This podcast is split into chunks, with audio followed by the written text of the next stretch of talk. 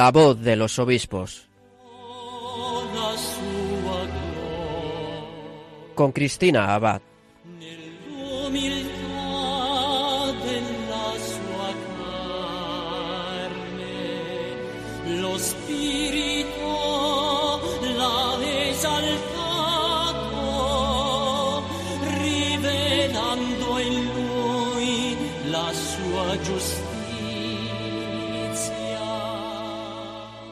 Buenas noches, queridos oyentes de Radio María. Un cordial saludo de Cristina Abad. Bienvenidos a este nuevo programa de La Voz de los Obispos. Después de 15 días volvemos a reunirnos un domingo más en la emisora de la Virgen para acercarnos un poco más a nuestros obispos, conocerles mejor y que nos hagan partícipes de las experiencias de su ministerio, de sus mensajes, de sus enseñanzas y testimonios. Tenemos aún muy reciente un acontecimiento muy importante para nuestra Iglesia española. Ayer la diócesis de Astorga acogía a su nuevo pastor, Monseñor Jesús Fernández, en esa ceremonia que tenía lugar en la Catedral de Santa María y que además retransmitimos desde Radio María aquí en esta emisora. Monseñor Jesús Fernández había sido, como saben, hasta ahora obispo auxiliar de Santiago de Compostela. Tendremos ocasión de que nos hable de cómo ha acogido esta nueva encomienda y también de otras muchas cosas porque vamos a tener el privilegio de tenerle esta noche con nosotros. No se lo pierdan. Como muchos sabrán, queridos oyentes, la sede episcopal de Astorga estaba vacante tras el inesperado fallecimiento de Monseñor Juan Antonio Menéndez el 15 de mayo del año pasado. Desde entonces ha estado al frente de esta diócesis como administrador diocesano el sacerdote José Luis Castro. Por otro lado, como no, recordamos también que la Grey Astorgana ha despedido esta semana a su obispo emérito, a Monseñor Camilo Lorenzo. Él gobernó esta diócesis durante 20 años y partió a la casa del padre el lunes al agravarse su estado de salud. Tendremos también una mención especial para don Camilo Lorenzo en nuestra sección de la perla rescatada de la mano de nuestro colaborador Miquel Bordas en los episcoflases del programa en los que también nos informará de más noticias de nuestros obispos. Y concluiremos nuestro programa desde el corazón de María con el testimonio de Monseñor Jesús Fernández, nuevo obispo de Astorga. Pero vamos a comenzar también de la mano de la Virgen para que nos acompañe en este programa de la voz de los obispos.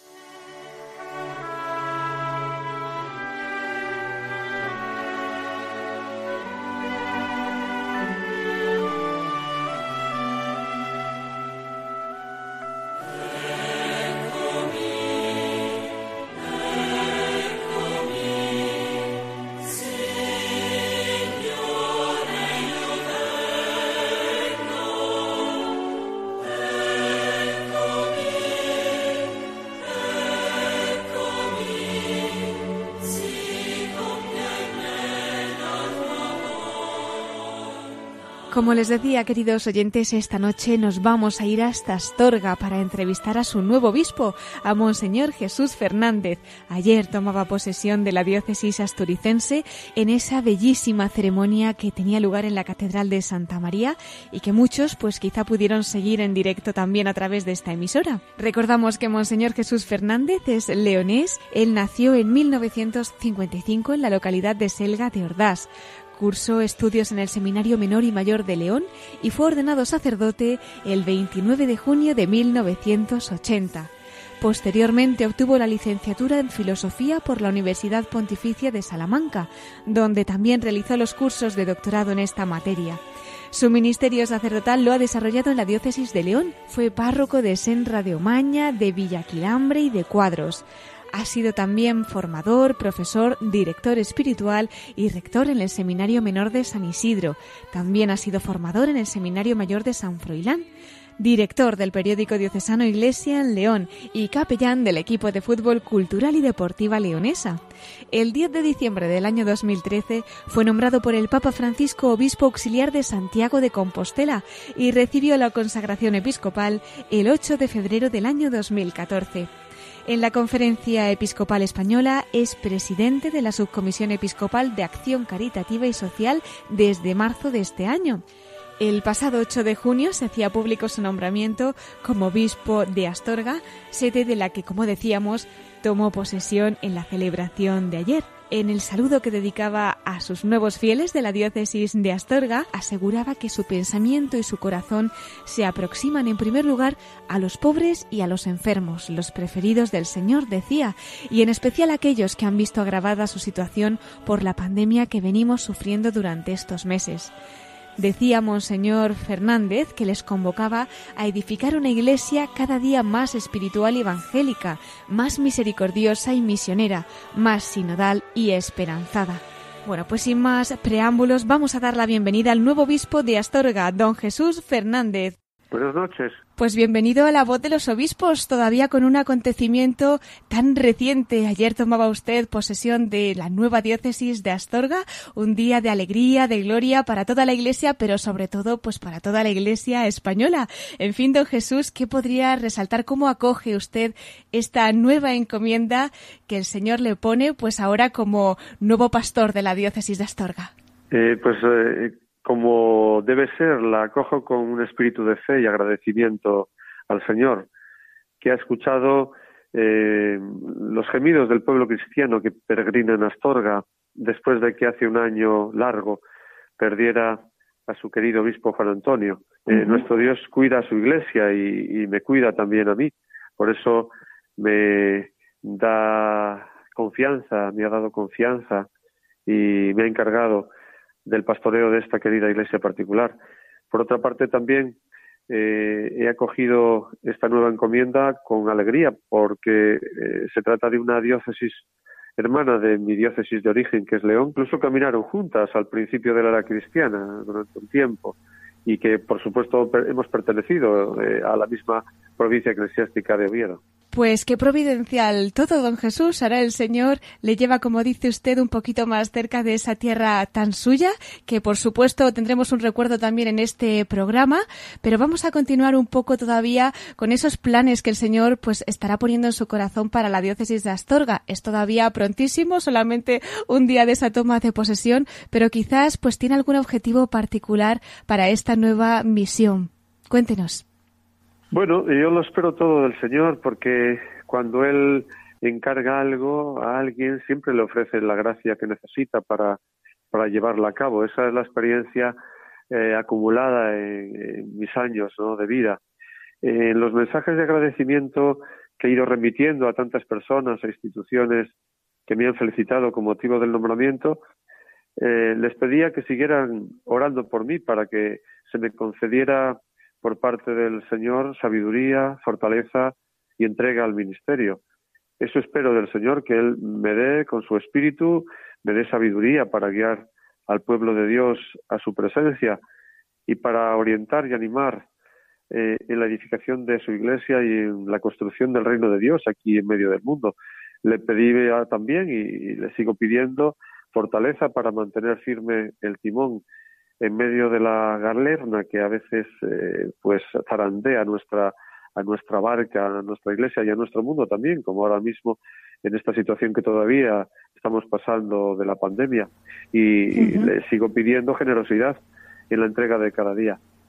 Por otra parte, también espero que esta iglesia, todos los cristianos, eh, seamos dóciles al, al Espíritu de Dios y a la entrega según la vocación a la que a la que él nos llama. Por cierto, me parece que esa va a ser una de mis eh, principales preocupaciones y ocupaciones, es decir, la pastoral familiar, allí donde se inicia la fe a los más pequeños, donde se abre la llamada de Dios, la pastoral, la iniciación cristiana y, por supuesto, la pastoral juvenil y vocacional.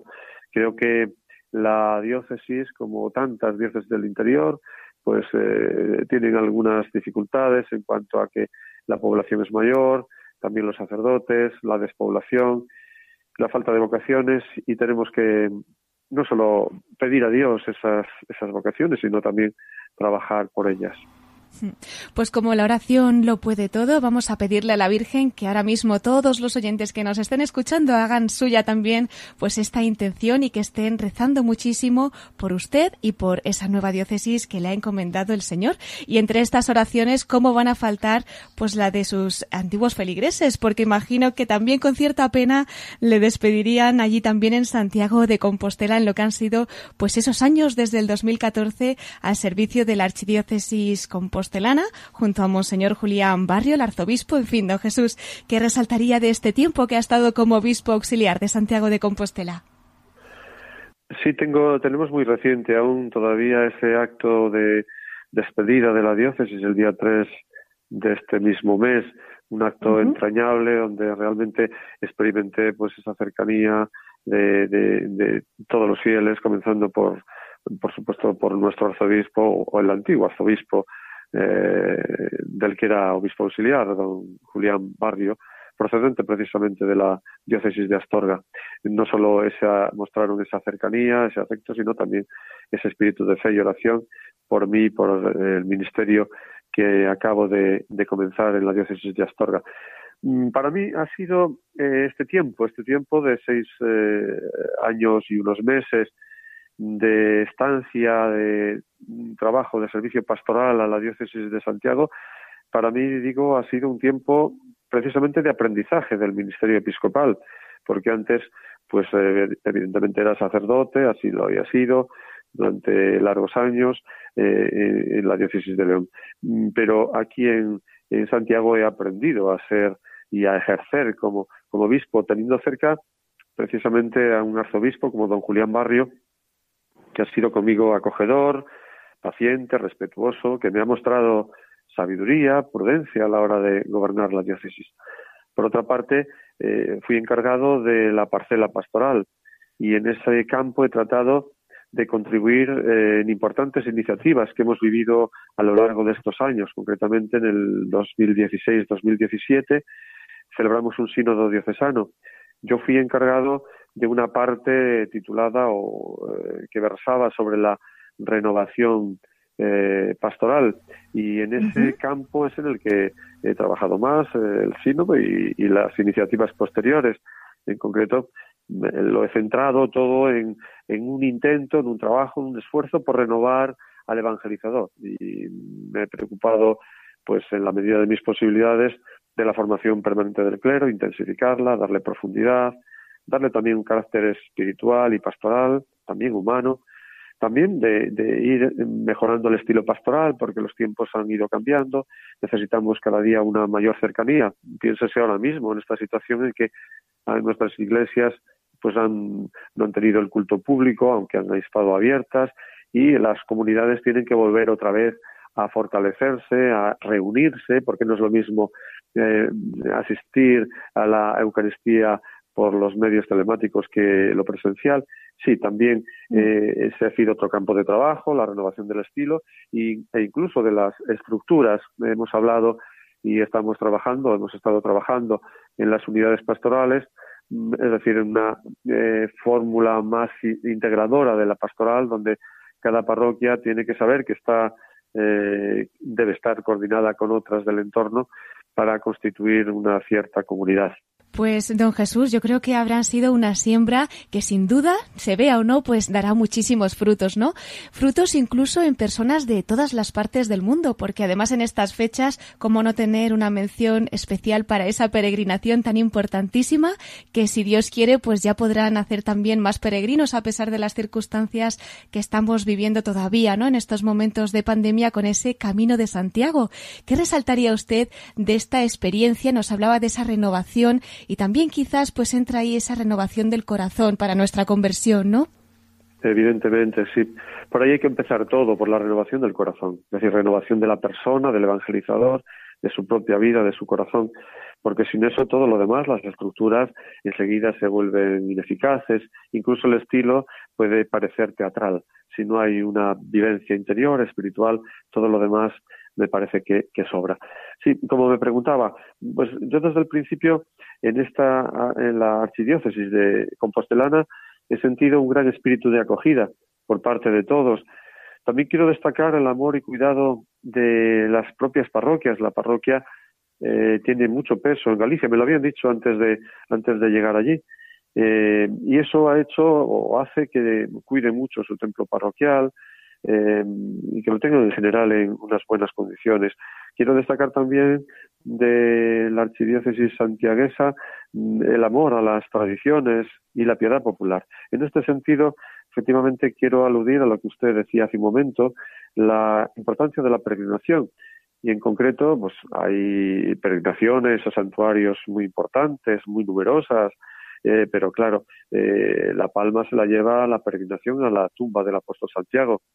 Junto a ella vienen cada año miles y miles de peregrinos y allí viven las experiencias más impactantes de su vida. De hecho, yo me encuentro, eh, me he encontrado muchas veces con, eh, peregrinos eh, en el entorno de la catedral, donde yo también residía, y les preguntaba cómo se sentían, y, lo normal, lo más frecuente era escuchar, hay un antes y un después de este momento en mi vida. Ha significado un cambio profundo, porque en, la peregrinación, eh, aunque haya motivaciones muy diversas, en el fondo todos terminan siendo, en cierto modo, peregrinos. Todos, en cierto modo, llegan a, a preguntarse eh, por el sentido de su vida, llegan a encontrarse en profundidad consigo mismo, con los demás, con la naturaleza e incluso con Dios. Por eso, dada su importancia, la importancia de esta peregrinación, eh, allí se trata de acoger y acompañar a los peregrinos.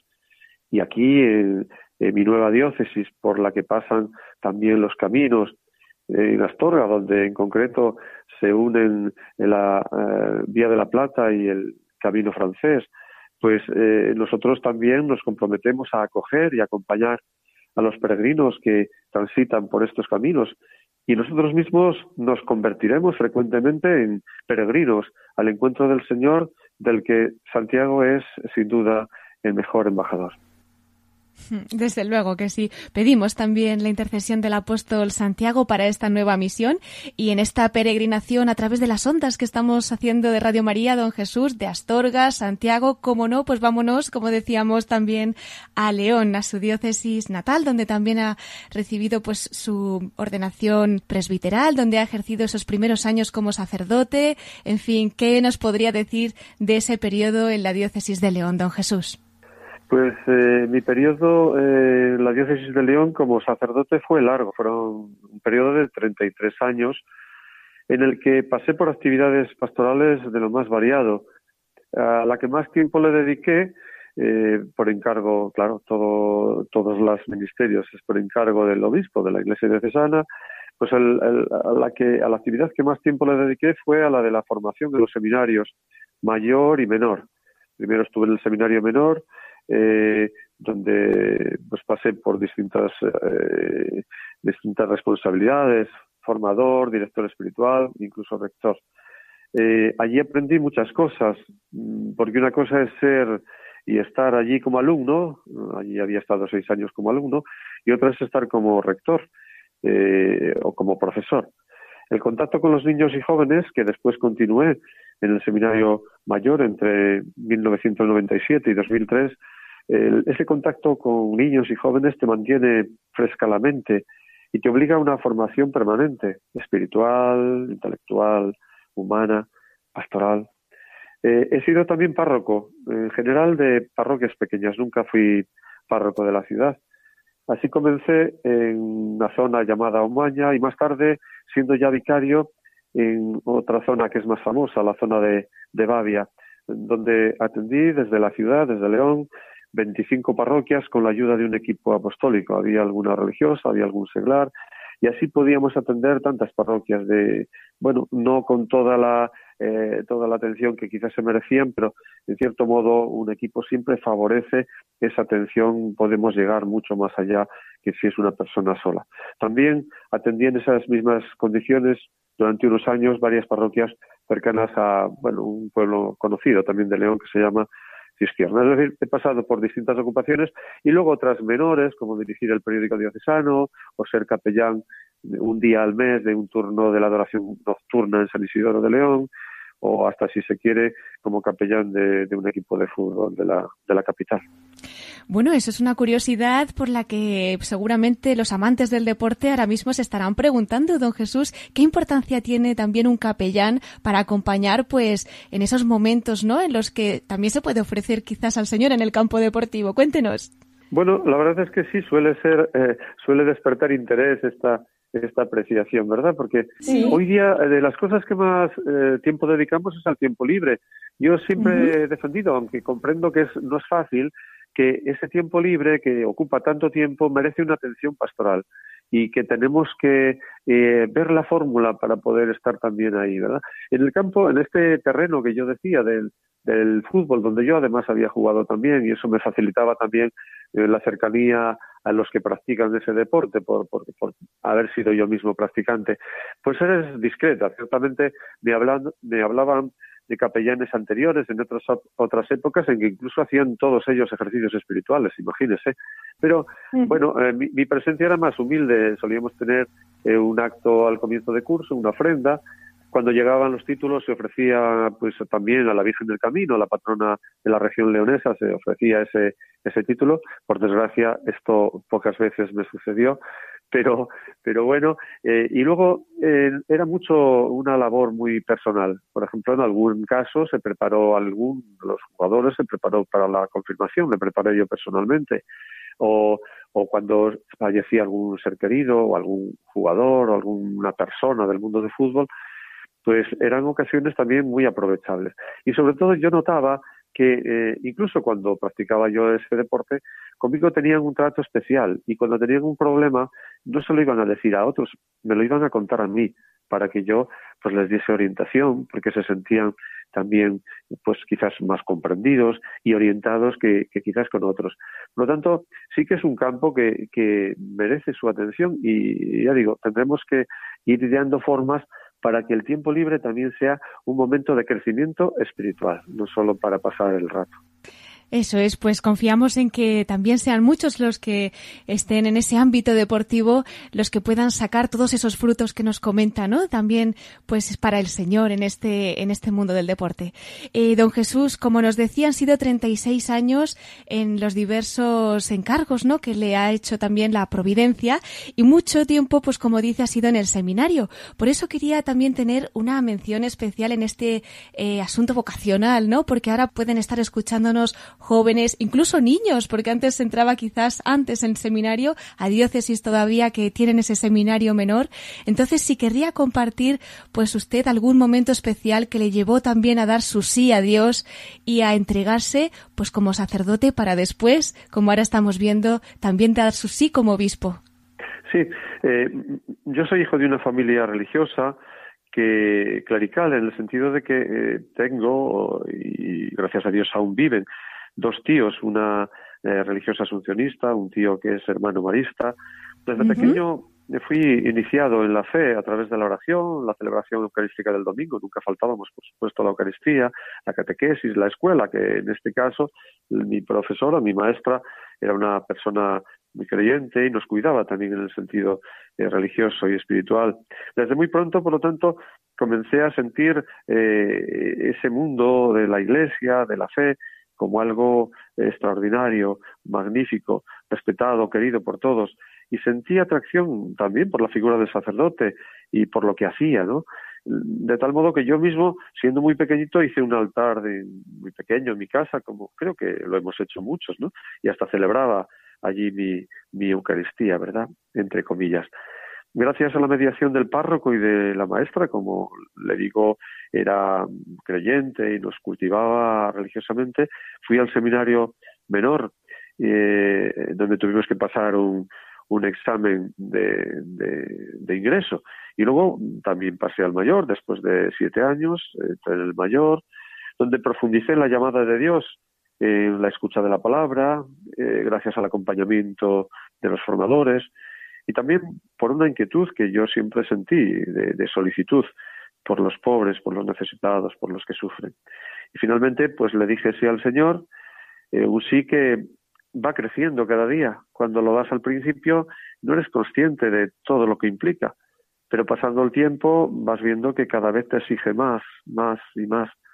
Pero es maravilloso porque en la medida en que, como decía antes, en la medida en que el Señor te pide más, también notas que te compensa, que te enriquece más, que te hace mucho más feliz todavía esa entrega. Yo diría, esta llamada que efectivamente en algún tiempo donde la cultura era pues eh, cristiana, donde la sociedad pues era mayoritariamente eh, así, eh, era más fácil. Ahora resulta más difícil, pero seguramente más apasionante. Yo diría a esos niños jóvenes que tengan un poco de inquietud, que piensen que este es un camino maravilloso de libertad en el Señor, libertad en el amor, porque nada hace más libre a uno que el amor, que la entrega a Dios y la entrega a los demás. Y el sacerdote lo hace cada día, además entregando lo más maravilloso que hay, que es el mensaje de la palabra, el Evangelio, la buena noticia, que es pues celebrando con gozo los momentos hermosos de la vida, que es también acompañando en los momentos tristes a los que están tristes, como han hecho tantos sacerdotes en este tiempo de pandemia, reinventando su ministerio, incluso dando la vida, porque muchos, muchos han muerto precisamente por estar cerca de los contagiados de COVID-19, pero lo han hecho felices y nos han dejado un hermoso testimonio de lo que merece la pena en esta vida, que es amar y entregarse a Dios y a los hermanos. Así es, don Jesús. Realmente nos hemos dado cuenta todavía más en estos momentos tan difíciles que hemos pasado del don y de la gracia que son los sacerdotes, que nos traen a Cristo, que nos traen el cielo a la tierra. Por eso invitamos a nuestros oyentes, pues, a que efectivamente también interioricen este mensaje que nos ha dado y que la Virgen lo lleve, pues, a donde ella quiera, ¿verdad? Porque estas ondas las maneja ella y las lleva a muchos corazones de todas las partes del mundo. Por eso, don Jesús, quería también para terminar, pues, esta parte de nuestro programa pedirle un mensaje especial para Radio María, para los oyentes, para los voluntarios o para los trabajadores que estemos también al servicio de la Virgen colaborando con esta obra suya. Sí, en primer lugar, y como sé que su principal motor es la fe y el amor a Dios y a su Santísima Madre, quiero unirme a todos ustedes, eh, eh, trabajadores, voluntarios de Radio María, en un canto de alabanza. Como María admirados decimos, el poderoso ha hecho obras grandes por mí. Y ciertamente Él ha hecho maravillas en nuestras vidas y a través, eh, y a través de nuestra vida y de nuestro trabajo, pues ha hecho maravillas en la vida de otras personas. Yo quiero recordar, pensar ahora mismo y de forma especial en la vida de, de las personas que viven solas, desanimadas, desorientadas, necesitadas de consuelo.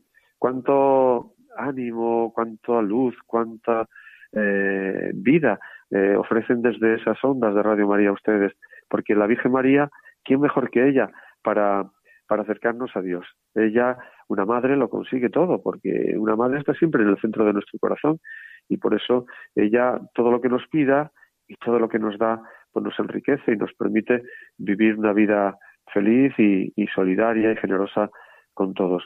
Así que quiero unirme, como digo, a ustedes en ese canto de alabanza y por supuesto felicitarles por, por su trabajo, por todo eso que decía, porque mm, están cerca de personas solas, animan a los desanimados, orientan a los desorientados y dan consuelo a los que sufren. Que Dios se lo pague.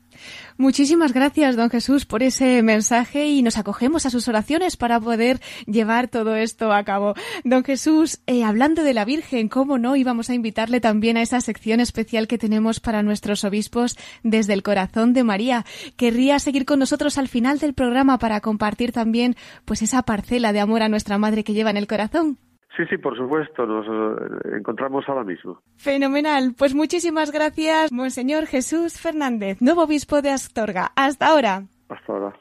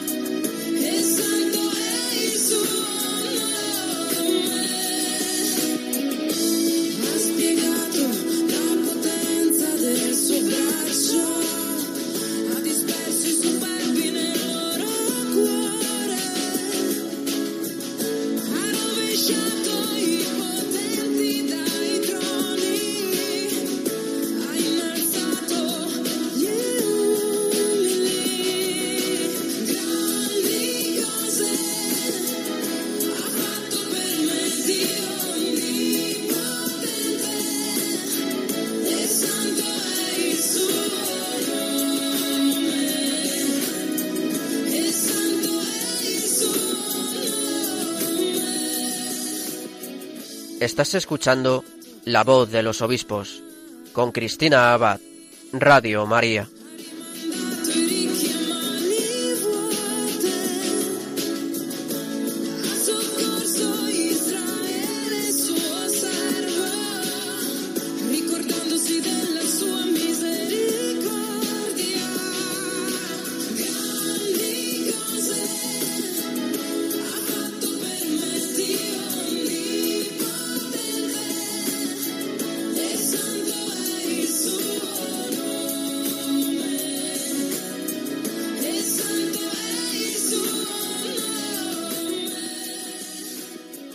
Pues con este Magnificat que estamos escuchando en esta canción, rezado en italiano, también nosotros nos unimos a ese canto de alabanza de la Virgen, como ha querido unirse don Jesús Fernández, el nuevo obispo de Astorga, tal como nos ha dicho hace unos minutos en esa entrevista que le hemos realizado a apenas un día de su toma de posesión de la sede asturicense. Don Jesús nos ha contado cómo ha acogido este nuevo cargo como pastor de la diócesis de Astorga. Nos ha hablado también de su periodo como obispo auxiliar en Santiago de Compostela, de sus años como sacerdote en León. Ha compartido el testimonio de su vocación. Bueno, si alguno de ustedes acaba de incorporarse y no ha podido escucharlo, ya sabe que lo puede hacer a través de nuestro podcast en radiomaria.es y allí están todos nuestros programas. Todavía están a tiempo, eso sí, de escuchar el testimonio del nuevo obispo de Astorga desde el corazón de María, porque nos va a acompañar nuevamente al final del programa. Pero antes, tenemos todavía más cosas que contarles de nuestros obispos, así que vamos a dar paso a nuestros episcoflases con Miquel Bordas.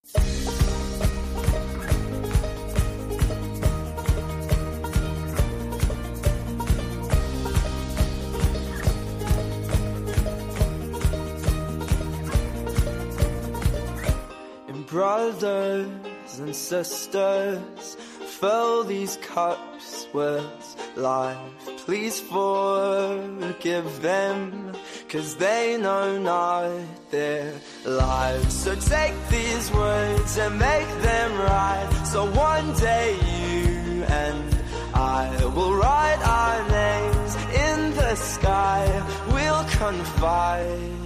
And I'll find mine on the right. Y con esta sintonía entramos en nuestros episcoflases. Vamos a dar la bienvenida a nuestro colaborador, Miquel Bordas. Muy buenas noches, Miquel. Muy buenas noches, Cristina. Muy buenas noches a todos nuestros oyentes y encantado de volver a reunirnos en este nuevo programa y más aún después de escuchar las palabras de don Jesús como nuevo obispo ya de Astorga, apenas un día de un acontecimiento tan importante para él, para toda la diócesis, como ha sido precisamente su toma de posesión de la sede asturicense. Desde luego que sí, Miquel. Llevamos una racha de importantes acontecimientos para nuestro episcopado, porque, como dices, eh, ayer celebramos la toma de posesión de don Jesús Fernández como obispo de Astorga, pero es que el próximo sábado tenemos dos acontecimientos más importantísimos. Así es, Cristina. El próximo sábado, 25 de julio, en la solemnidad de Santiago Apóstol, patrón de España, celebraremos, por un lado, la toma de posesión de don Santiago Gómez como nuevo obispo de Huelva, diócesis que hasta ahora ha pastoreado don José Vilaplana.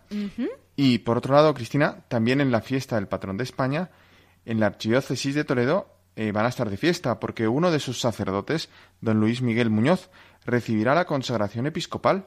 Como recordarán muchos de nuestros oyentes, hace ya unos meses el Papa Francisco le nombró en marzo arzobispo titular de Nasai, Numidia, al nombrarlo nuncio apostólico para Sudán y Eritrea. Y bueno, ya iremos ofreciendo más detalles de estos actos esta semana en Radio María, aquí en esta casa, pero como avance informamos de que seguramente será el secretario de Estado de su Santidad, el cardenal Pietro Parolín, quien va a conferir la ordenación episcopal a don Luis Miguel Muñoz en la Catedral Primada de Toledo, nada más ni nada menos. Y una anécdota, simplemente, pero es que don Luis Miguel Muñoz va a ser consagrado obispo llevando una casulla del cardenal don Marcelo González Martín, incluyendo pues su escudo episcopal en dicha casulla. Y lo de ordenarse en Toledo, Miquel, es por... Pues lo explicaba el propio don Luis Miguel, decía que dadas estas circunstancias originadas por la pandemia del coronavirus, el Santo Padre ha decidido que cada uno de los cinco nuevos nuncios apostólicos que él ha nombrado en los últimos meses sean ordenados obispos en sus diócesis de origen. Bueno, pues como dices, iremos informando en esta emisora de más detalles de estos dos acontecimientos tan importantes para nuestra Iglesia y preparándonos ya para el siguiente, porque desde nuestro anterior programa ha habido otro nombramiento. Exacto, Cristina. El lunes 6 de julio la Santa Sede da a conocer que el Papa Francisco ha nombrado obispo de Canarias a don José Mazuelos, que había sido, hasta aquella fecha, obispo de Asidonia Jerez. Y a su vez el Vaticano, la Santa Sede, comunicaba que el Santo Padre había aceptado la renuncia presentada por el hasta ahora obispo de Canarias, don Francisco Cases, al haber cumplido 75 años. También informaban de que ambos prelados continuarán como administradores apostólicos de sus actuales diócesis, pues hasta las respectivas tomas de posesión. Y también vamos a recordar aquí que don José Mazuelos es natural de Sevilla, nacido en la población de Osuna en 1960, por tanto tiene 60 años. Antes de iniciar los estudios eclesiásticos, se licenció en medicina, es médico. Ejerció esa profesión de médico en su pueblo natal y durante el servicio militar en el Hospital Militar de San Carlos de San Fernando, en Cádiz, ahí pues ejercería la medicina. En 1985 ingresó en el Seminario de Sevilla, lo que entonces se llamaban vocaciones tardías, algo quizá no tan habitual y cada vez más habitual, siendo ordenado sacerdote en 1990, es decir, hace 30 años. Es licenciado y doctor en Teología Moral por la Academia Alfonsiana, es decir, la Pontificia Universidad Lateranense de Roma.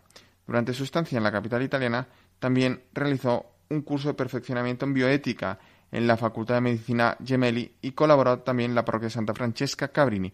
Pues esta experiencia como médico, esta formación como médico y también esta formación pues en el campo de la bioética, eh, nosotros en este programa lo hemos podido comprobar pues en la entrevista, por ejemplo, que le hiciste, Cristina, eh, hace tres años, el 9 de julio de 2017. También hemos puesto en este programa una charla sobre ideología de género, muy valiente, muy esclarecedora, para arrojar luz pues a estas cuestiones tan candentes donde pues el mundo parece que va por otros derroteros. Bien, yo simplemente decir aquí que ya ordenado sacerdote, pues este ministerio sacerdotal lo ejerció pues en su diócesis de origen en Sevilla, hasta que en marzo de 2009 el Papa Benedicto XVI le nombró obispo de Asidonia Jerez. Y simplemente también aquí convendría añadir que en la Conferencia Episcopal Española ha desempeñado distintos cargos y eh, últimamente, pues eh, sobre todo destacar que es presidente de la Subcomisión Episcopal de Familia y Defensa de la Vida desde eh, comienzos de año, desde 2020, desde la pasada Asamblea Plenaria. Bien, pues una vez que se hizo público el nombramiento, Cristina, don José Marzuelos, pues lanzó un mensaje a sus nuevos diocesanos y también a sus antiguos diocesanos que deja ahí en Jerez, pidiéndoles que oren por él, para que su preocupación diaria no sea otra que la de subirse con Cristo en la cruz o a la cruz, para que con él y por él sea para ellos un verdadero pastor. Pues así lo haremos. Y Miquel, ese mismo lunes en que salía publicado el nombramiento del nuevo obispo de Canarias, comenzaba también la reunión de los obispos de la Comisión Permanente de la Conferencia Episcopal Española. ¿Qué nos puedes comentar? Sí, Cristina, pues antes de nada recordamos que en este encuentro, el primero que se pudo realizar presencialmente, pues después de todo el estado de alarma, se enmarcó también en el contexto o en el acto de la misa funeral por los fallecidos eh, por la pandemia del coronavirus que se celebró aquel mismo lunes por la tarde, noche, en la Catedral de Santa María la Real de la Almudena, que contó con la presencia de los reyes de España y sus hijas, entre otras autoridades del Estado y representantes de otras confesiones religiosas. Bien, y en cuanto a la reunión de la Comisión Permanente, decir que uno de los temas que han abordado nuestros obispos, los miembros de esta comisión, ha sido la situación experimentada o vivida por la Iglesia durante el confinamiento eh, que decretó el Gobierno eh, al declarar el estado de alarma.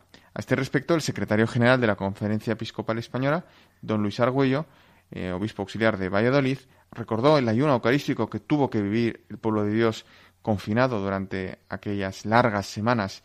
En este sentido, don Luis Argüello ha constatado que incluso las celebraciones a través de los medios de comunicación nos han ayudado a reconocernos como pueblo de la Eucaristía, que experimenta que sin el domingo no puede vivir, como aquellos cristianos de los primeros siglos que decían que sin domingo no podían vivir, ¿verdad? Así lo subrayaba eh, nuestro secretario general de la Conferencia Episcopal Española en la rueda de prensa que dio al final de esta reunión. Y si quieres, Cristina, vamos a escucharle directamente.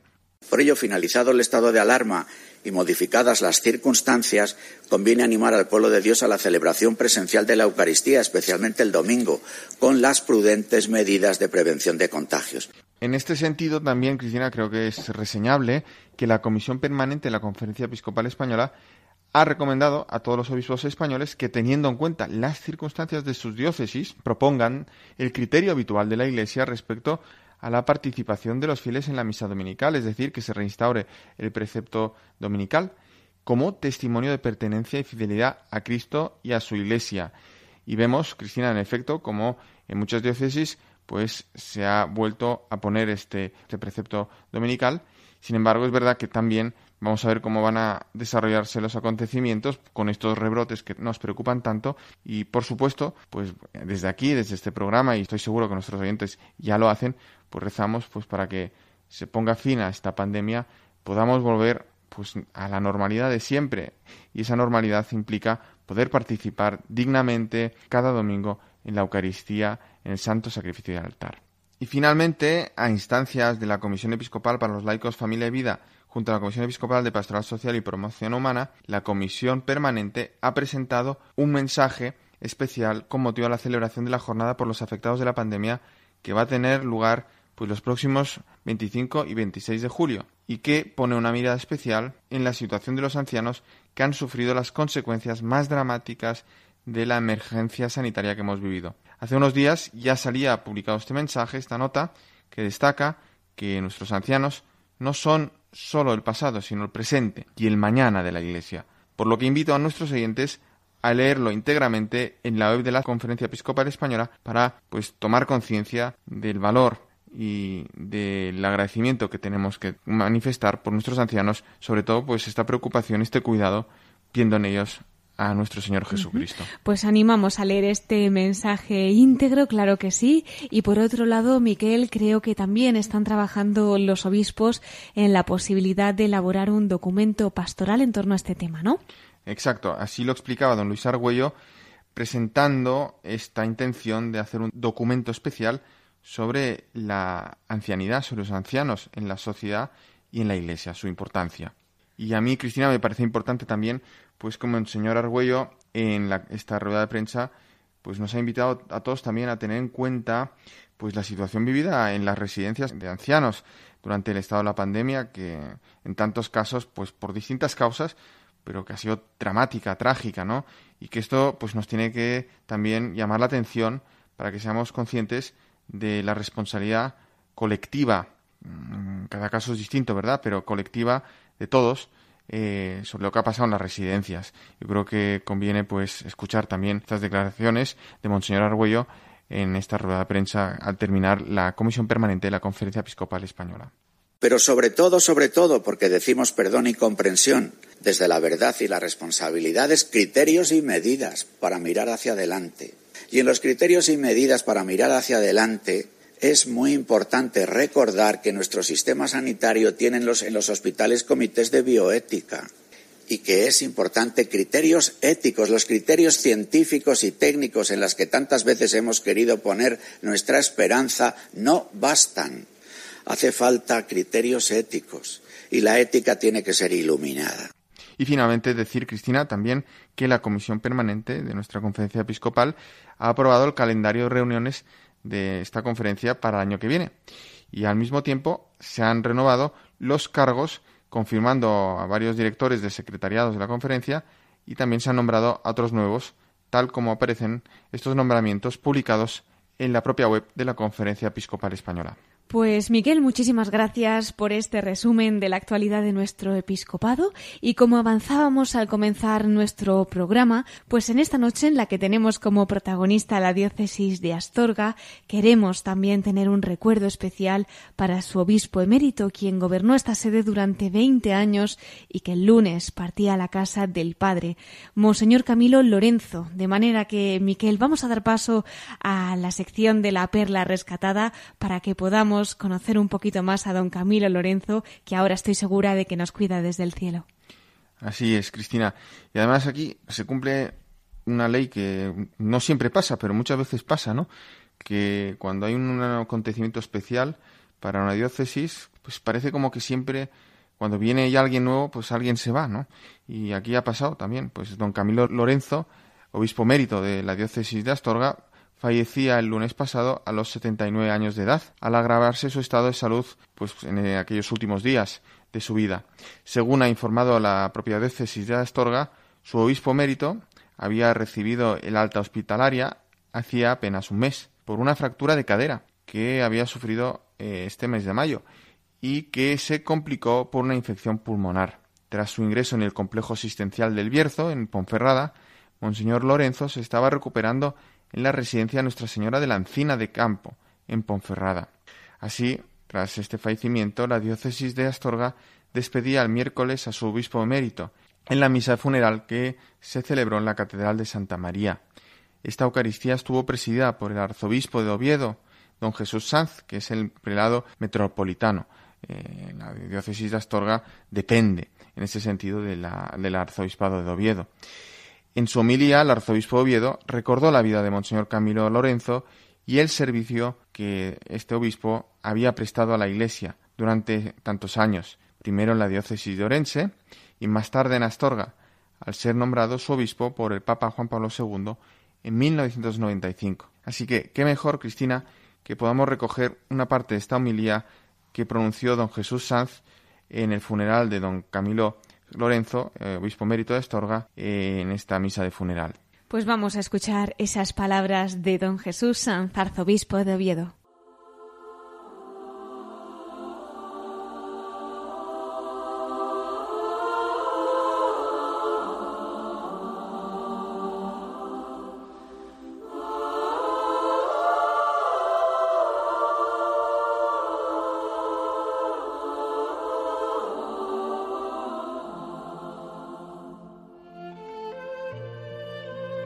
20 años de pontificado de don Camilo como obispo de Astorga han estado marcados por una parábola de cercanía y afecto a la gente de vuestros pueblos, a los sacerdotes a quienes tanto quería, cuyos nombres llevaba en su agenda como quien guarda un suplemento del breviario para pedir por los hermanos más próximos en el ministerio episcopal, como son siempre los presbíteros y los diáconos.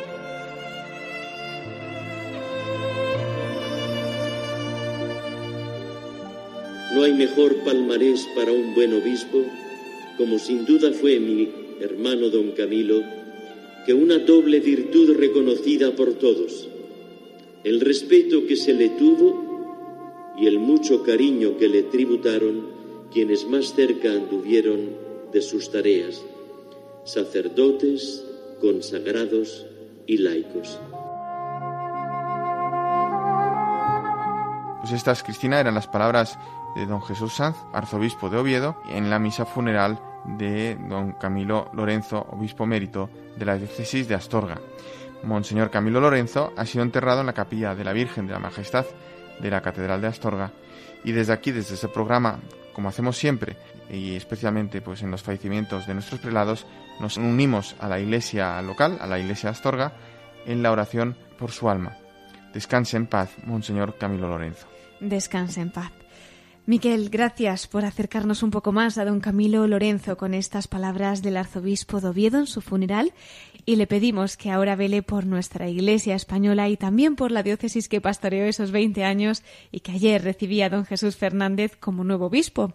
Miquel, no te despido aún, sino que te invito a quedarte con nosotros porque ahora vamos a tener nuevamente al nuevo obispo de Astorga y nos va a hablar desde el corazón de María.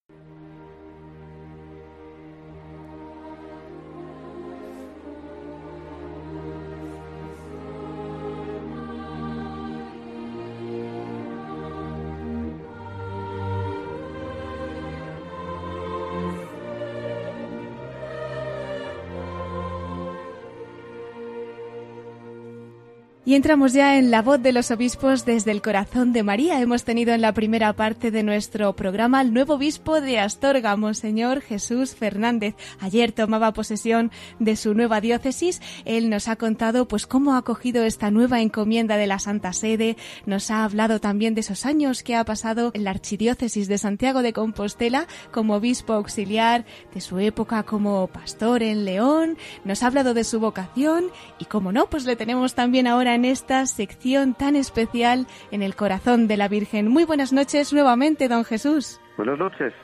Pues estamos deseando que nos siga contagiando de ese amor a la Virgen también en esta sección desde el corazón de María. En fin, ¿qué quería compartir? ¿Alguna vivencia, alguna anécdota especial que haya vivido con la Virgen? Bueno, eh, mi vivencia con, con María, con la Virgen, con nuestra Madre, tiene sobre todo dos referencias eh, que sin duda a lo largo de la vida se van a seguir enriqueciendo.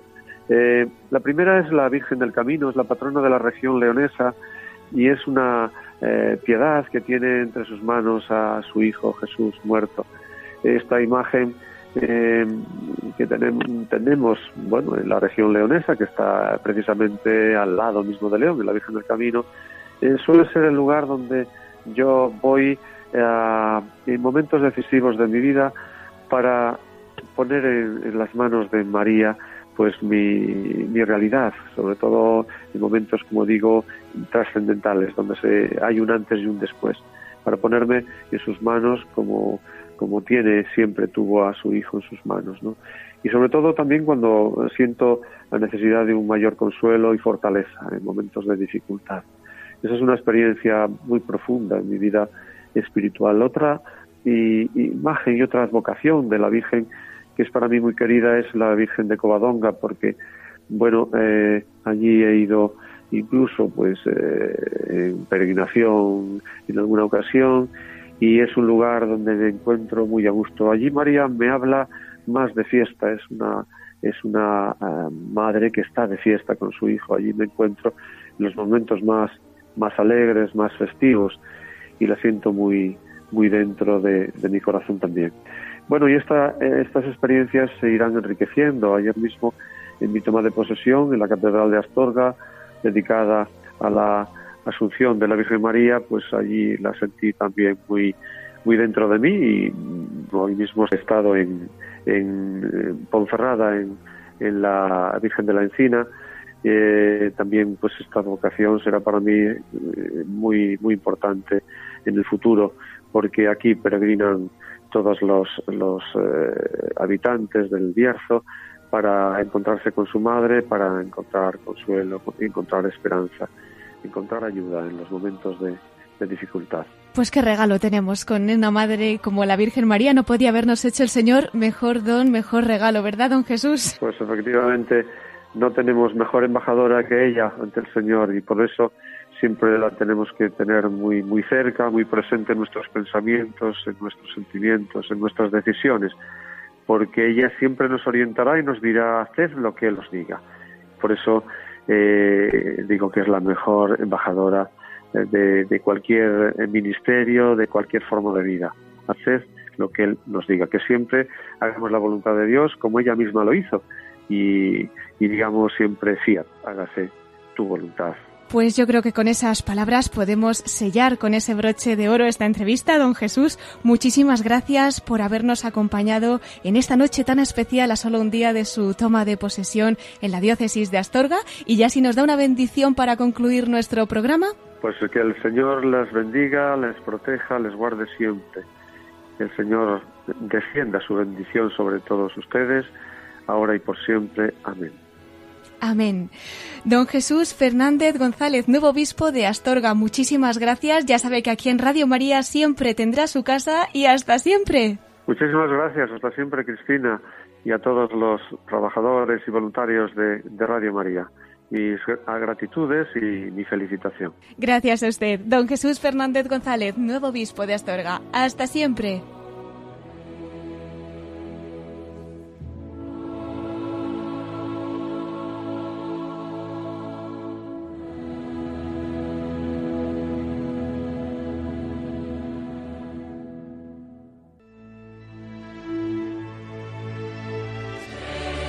Pues queridos oyentes, ha llegado ya el momento de despedirnos. Les voy a recordar una vez más nuestro correo electrónico para todos aquellos que nos quieran escribir. Lo pueden hacer a la voz de los obispos arroba radiomaria.es. Agradecemos una vez más a don Jesús Fernández, el nuevo obispo de Astorga, el que nos haya acompañado en este programa compartiendo el testimonio de su vocación, esa experiencia durante su ministerio episcopal, cómo acoge esta nueva misión en Astorga y también, como escuchábamos ahora al final, su devoción a la Virgen María. Muchas gracias también a ti, Miquel Bordas, por habernos acompañado en esos episcoflases y, cómo no, muchísimas gracias a todos ustedes, queridos oyentes, por estar con nosotros esta noche en este programa y por rezar por nuestros obispos. Les espero en 15 días, si Dios quiere, a las 9 de la noche y a las 8 en Canarias. Ahora les dejamos con más noticias en el informativo de Radio María. Se despide Cristina Abad deseándoles una feliz noche. En los corazones de Jesús y María nos unimos hasta dentro de dos semanas en la voz de los obispos.